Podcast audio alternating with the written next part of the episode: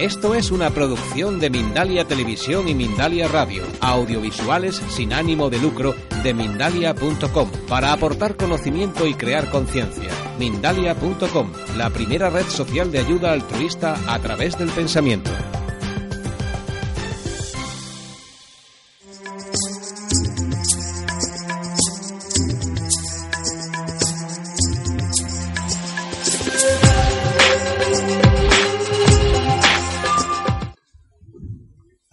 Sumaq p'unchay qankunawan kachun noqapis uqraro llaqtamantaraqmi hamuni es un saludo en quechua para ustedes. Ah.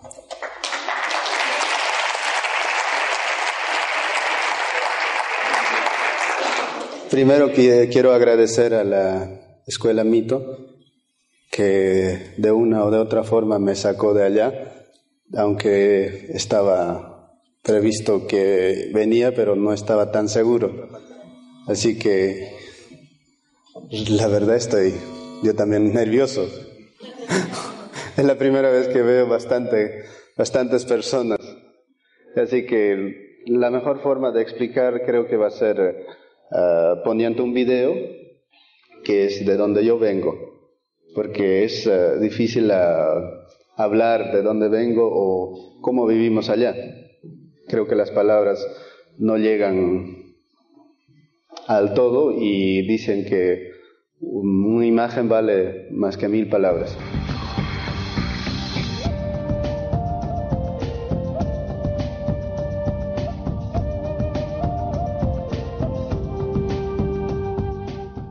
La provincia de Paucartambo no solo destaca por su festividad de la Mamacha del Carmen o la salida del sol en Tres Cruces de Oro, sino también porque en su jurisdicción se ubica la nación Queros, que es conocida también como el último año inca. En el siguiente informe de patrimonio, usted conocerá cómo se celebra todavía la fiesta de los carnavales en la nación Queros.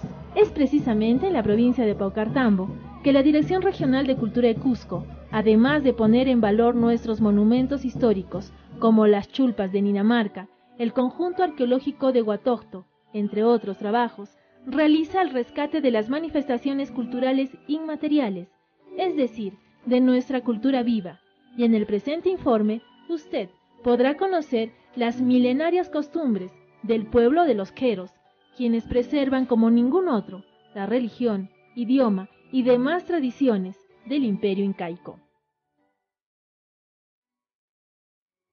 Hablar de Paucartambo es sin duda resaltar la importancia de la nación quero, declarado Patrimonio Cultural de la Nación por el Instituto Nacional de Cultura, ubicado a 165 kilómetros de la ciudad del Cusco, detrás de las cumbres nevadas del Apu Sinacara, y tutelados por el Apu Ausangate, en la cordillera del Vilcanota. Desde estas alturas, o punas, ubicadas a más de 5.000 metros sobre el nivel del mar, los queros dominan un territorio complejo de diferentes pisos ecológicos, que descienden hasta los 1400 metros sobre el nivel del mar. El nombre de Queros engloba a los ocho ayllus repartidos en 23 sectores de cinco grandes comunidades como Hatun Quero, Quero Totorani, Hapu, Kiko y Marcachea. Los Queros, a diferencia del resto de comunidades campesinas, son personas que mantienen manifestaciones culturales ancestrales desde la época inca que fueron transmitidas de generación en generación, las que se reflejan en la práctica del Aini y la Minca, de su religiosidad andina, la alta tecnología agrícola, la artesanía textil, alfarería, la medicina tradicional, actos rituales, festividades y especialmente su estrecha relación con la tierra y sus montañas. Estas prácticas relacionadas con el pasado histórico han hecho que los queros sean considerados como el último Ayllu Inca. Sus sabios ancianos atribuyen que el hecho de que sobrevivieran a la conquista española se debe a la protección que les han brindado las montañas sagradas, a quienes las denominan como dioses protectores o apus, entre los que resaltan el Wilcacunca, Escalera Casa y el Riti Casa. Durante años, los queros se mantuvieron alejados de la avalancha del progreso. Sin embargo, a través de la Dirección Regional de Cultura Cusco y el proyecto de etnodesarrollo, se busca una organización comunal dinámica que se manifiesta en una suerte de dicotomía de adaptación-resistencia, lo que significa que los pobladores de Queros asimilen estratégicamente todo aquello que es útil y conserven lo tradicional en armonía permanente con el desarrollo y la naturaleza. Precisamente, a través de este informe, conoceremos un poco más de la milenaria cultura de los queros, donde el equipo profesional y técnico de nuestra entidad cultural se constituyó a las comunidades de Espadilla y Quero Totorani para ser partícipes de sus celebraciones por carnavales. Luego de llegar a la comunidad de Marcachea, a través de una carretera firmada, emprendemos una caminata de 22 kilómetros acompañados por paisajes impresionantes de cumbres nevadas, riachuelos y la niebla que asciende por las montañas, como si fuera el espíritu de los apus, que nos dan la bienvenida y nos abren paso a una larga caminata de cinco horas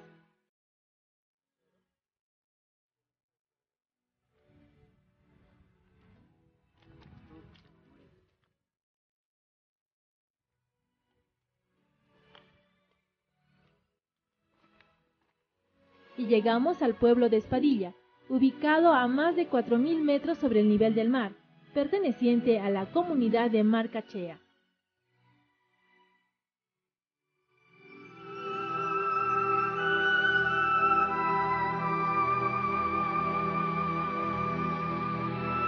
Llegar hasta la comunidad de Espadilla es transitar por una naturaleza agreste, cubierta de mantos nevados.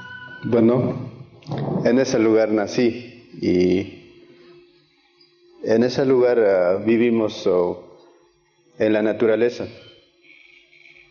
desde siempre. Creo que soy el primero que habla español. Si, me, si voy a pronunciar mal alguna palabra, por favor me van a disculpar. No sé hablar muy bien español, pero en quechua sí hablo bastante bien.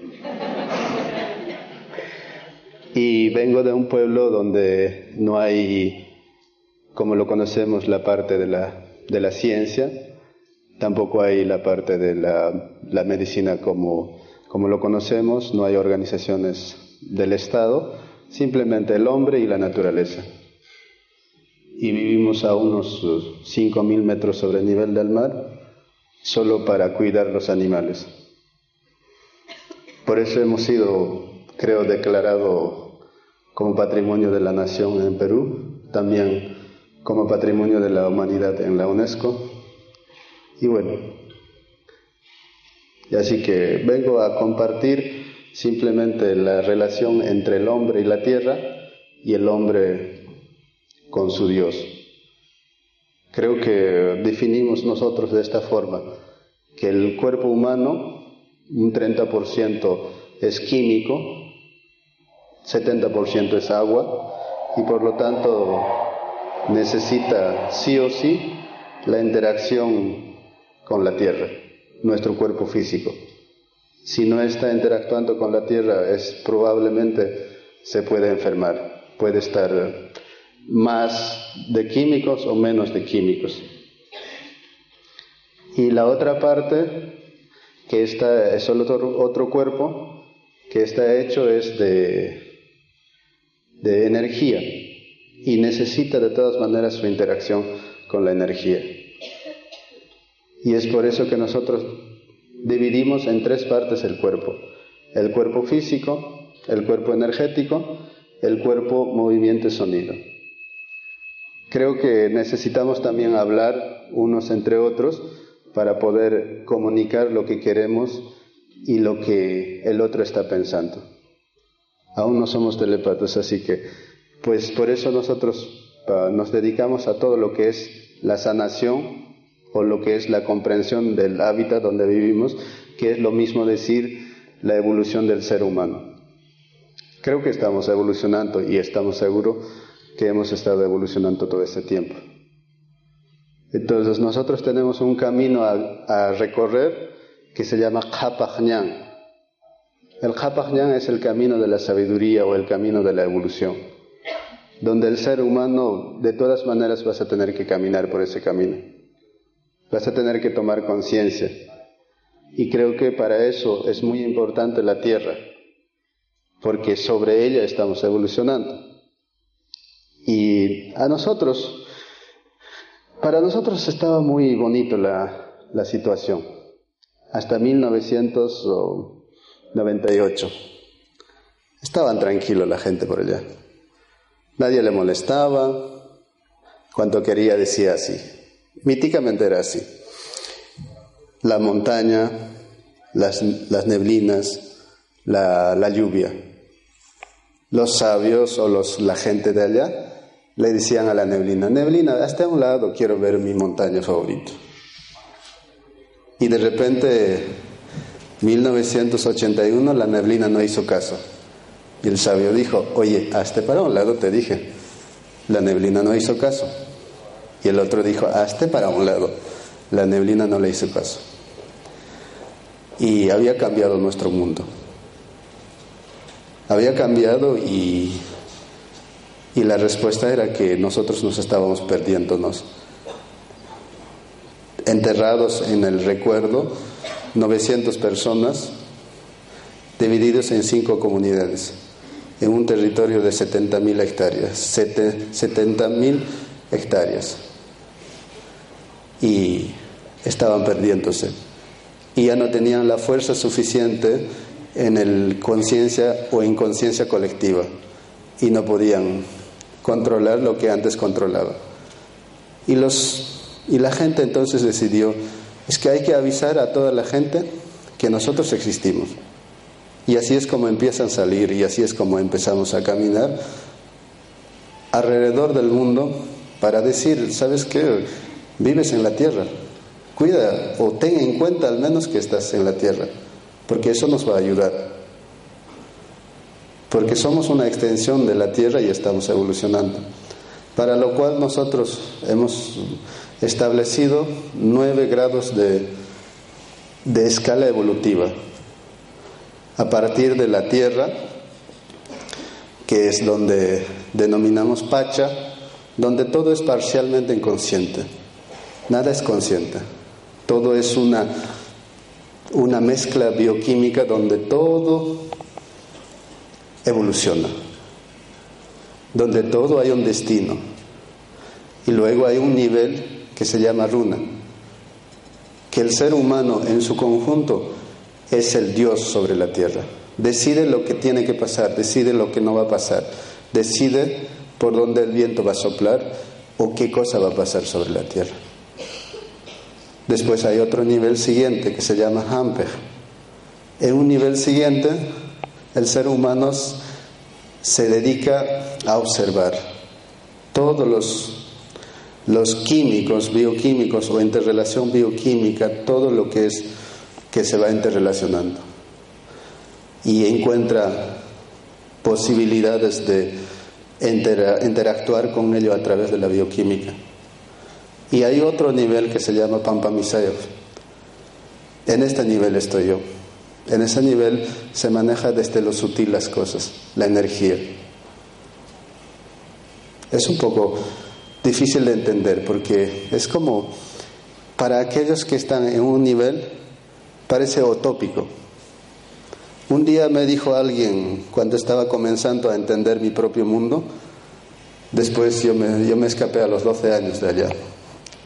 Y cuando me escapé de allá, empecé a buscar eh, razón por qué yo estaba vivo o para qué vivía. Y eso se, se focalizó en Cristo. Pero Cristo como hombre, no Cristo lo que nos cuenta. Y era como un gran referente, porque de donde yo vengo, yo veía a mi padre, a, los altomisas, yo veía, tocaba y sanaba. O sea, no era, no era necesario ni tomar una pastilla, ni tomar una o algo. No, no te hacía nada. Simplemente te decían, listo, te sacaba. Era así, de mágico. Y entonces yo estaba buscando. Y la única referencia que, de acuerdo a la Biblia, cuando le, cuando le están apresando a Jesús, a uno de los soldados le cortan acá con cuchillo, uno de sus discípulos de Jesús le corta con cuchillo a uno de los soldados y Jesús lo agarra y al instante se sana. Eso me, me apasionó. Dije, si él pudo hacer eso, entonces debe ser de mi tradición. y estaba buscando, empecé a buscar las explicaciones para eso, por qué tenía que pasar. Pero dentro de eso tenía que volver al mismo lugar donde, de, donde, de donde salí. Y para volverlo organicé una, un encuentro de los llamado de los sabios andinos, que estaba enfocado en bioindicadores y predicción del futuro, a través basado en estrellas y basado en bioindicadores. Todo para cuestiones de cosecha y buena, buena procreación de animales. En eso hay un hombre que entró y al último era un jovencito, traía papas grandes en su poncho y dijo lo siguiente, yo le pregunto a las papas, ¿qué día quieres que te siembre? Dijo, yo estaba así, ¿será posible eso? Sí. Ahora, después de muchos años de estudio, de entender las cosas, es posible. Parece, a veces hay cosas que parecen utópicos, imposibles de alcanzar, imposibles de comprender, pero no, todo es explicable, todo tiene una razón, un porqué. Entonces, cuando ves desde niveles más bajos, es imposible de entender, pero cuando vas subiendo de niveles, está tan claro como el agua. Se explica de tal forma que puedes entrar en resonancia con cualquier material en niveles cuatro de conciencia. Se practica lenguajes desestructurados. Entonces, creo que el ser humano está evolucionando y estamos evolucionando todos y deberíamos ser un poco más conscientes cómo va a ser nuestro futuro o hacia dónde queremos dirigirnos. Y si aún queremos seguir evolucionando, la base donde estamos evolucionando es la tierra, nuestra madre. Porque si lo descuidamos de ella, yo creo que necesariamente iremos a un apocalipsis que nos ha acorralado. Entonces lo único que, que lo tuve en estos días, la razón de que me he puesto para, para estar aquí es eso. Mientras más persona tome en cuenta y diga, Madre Tierra, buenos días, la Tierra está viva para ustedes. Y ustedes están vivos. Y si no lo hacen, no importa lo que hagan, siempre van a ser un, como una especie de bacteria para la Tierra, una enfermedad. Pero si lo toman en cuenta la tierra, buenos días tierra, no importa lo que haga, siempre van a ser vida. No importa si escarbamos de un lado a otro a la tierra, siempre vamos a ser vida. Entonces lo único que tenemos que tomar es una conciencia. Muchas veces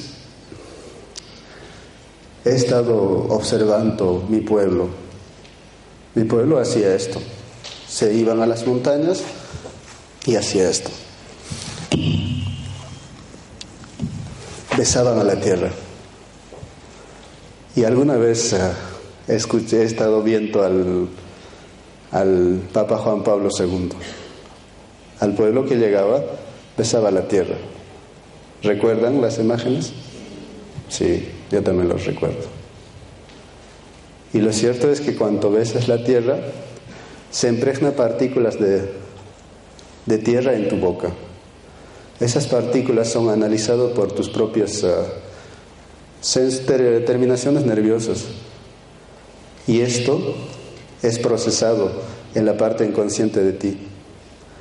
Y te da como una información para que tú funciones inconscientemente con ese lugar de la tierra. A veces los rituales parecían simplemente una, una, un utópico una, una herejía, una, lo que fuera. Pero cuando empiezas a entender, no, tiene su razón de ser. La vida con ritual empieza a tener sentido.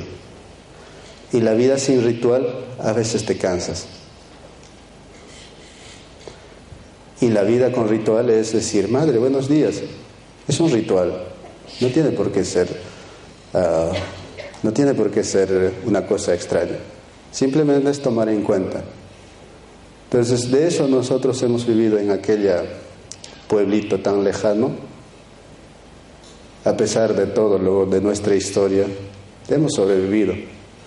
No hemos tenido guerras, no hemos tenido mayores dolores, hemos estado ocultos o tranquilamente detrás de las montañas. Así que bueno, pues la decisión está en nosotros, ¿no? ¿Hasta cuánto vamos a quedarnos acá en la tierra? Si nos pudiéramos ayudar un poco, o sea, no digo que tienen que ir hasta allá para, para entender esto. Tienen que vivir más aquí y tienen que darse cuenta que tienen agua caliente, que tienen todo, que viven en un paraíso, que tienen que empezar a valorar lo que tienen aquí, porque todo esto es un paraíso. Yo me acostumbro rápidamente. Y será porque el escuela mito me trajo a un motel de tres estrellas. será por eso que me acostumbro rápidamente. Entonces, pues, así que Está en nosotros, dentro de eso, activar, desactivar neuroquímicos. Está en nosotros. Tú tienes capacidad, yo tengo capacidad, cada uno de nosotros tenemos capacidad. O sea, en lo mental nosotros podemos desactivar neuroquímicos, activar neuroquímicos. Con una sonrisa podemos activar serotonina, podemos desactivar con uno de estos la adrenalina. Lo que queremos podemos hacer. Pero también démonos la opción de hacer y no solo desde lo exterior hagamos. Empecemos a reconocernos, empecemos a reconocer nuestras potencias, nuestras capacidades. Porque allá en la montaña, si no lo sabes, estás muerto. Allá en la montaña hemos aprendido a, ser un poquito más independientes, y poder generar nuestras propias medicinas, poder entender el medio donde vivimos y adaptarnos un poco más. Entonces, si tienen alguna pregunta, pues voy a contestar.